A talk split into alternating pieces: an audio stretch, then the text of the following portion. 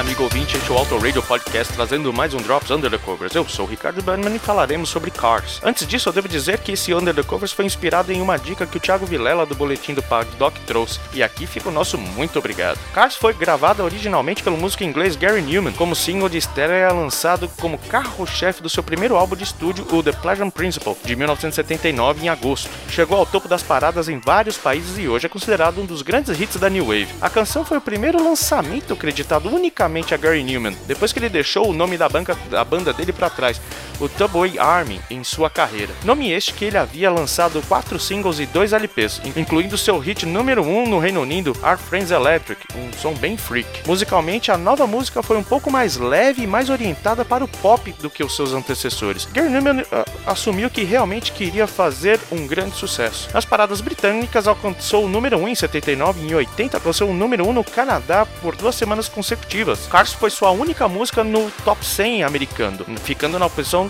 40. Essa versão que você está ouvindo aí é do duo Shampoo, um duo pop dançante que fez muito sucesso nas danceterias nos anos, no início dos anos 90 e ficou conhecida como com um sonzinho chamado Trouble, bem bonitinho bem popzinho. E bem diferente das garotinhas do Shampoo, o Fear Factory, banda americana de heavy metal, gravou a versão de Cars e lançou como segundo single do seu terceiro álbum de estúdio, o Obsolete. Essa música foi incluída apenas na, como faixa bônus na edição limitada do relançamento em Digipack, mas seria fundamental para o sucesso da banda. Nesse cover, o próprio Gary Newman fez um, um dueto com o frontman. De acordo com o frontman, o Burton Bell, por volta de 96 a banda começou a tocar Cars nos seus shows a notícia se espalhou e o empresário do Gary Newman entrou em contato com eles, o que me parece um pedido desesperado para colocar o Gary no, na cena musical daquele período. O Gary Newman tinha uma antipatia por estar associado por músicas datadas, como ele fazia, né? E, e o deixou um pouco apreensivo, mas ele notou que realmente poderia ser um trampolim para ele, e o que na verdade também foi um trampolim para o próprio Fear Factory, né? Exatamente essa faixa desempenhou um papel importante no álbum, né? Sendo o mais vendido do Fear Factory até então, então, com 750 mil cópias vendidas, né? E durante a promoção da música, o Gary Newman também se juntou a um show em Brixton, em Londres, e parece que fez bastante sucesso. Então não deixe de nos seguir no Twitter e no Instagram como @autoradiopodcast e no facebook.com/autoradiopodcast. Vamos ouvir agora então Cars do Gary Newman e depois a versão do Fear Factory. Vamos lá, Flashbackson.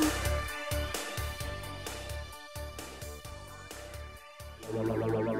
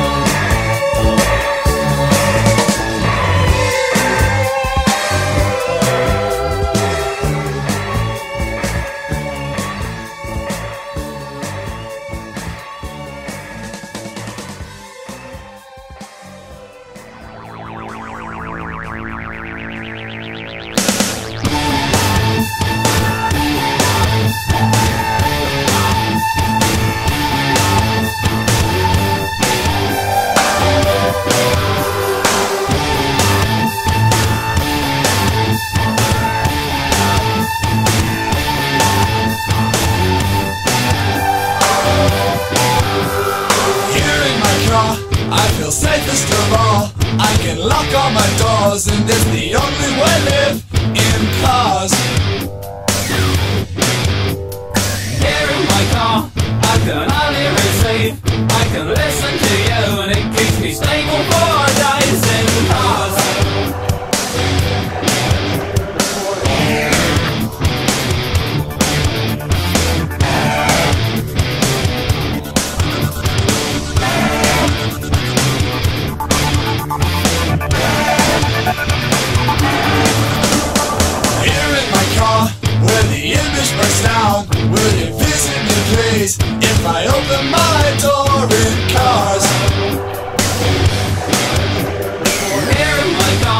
now I've started to think about leaving tonight. Alone, nothing.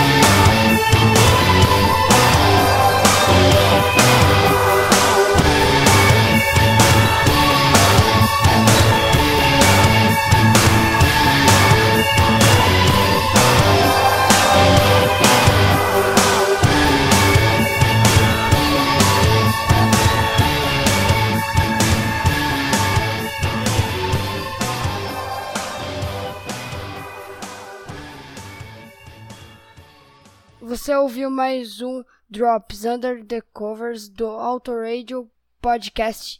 Tchau!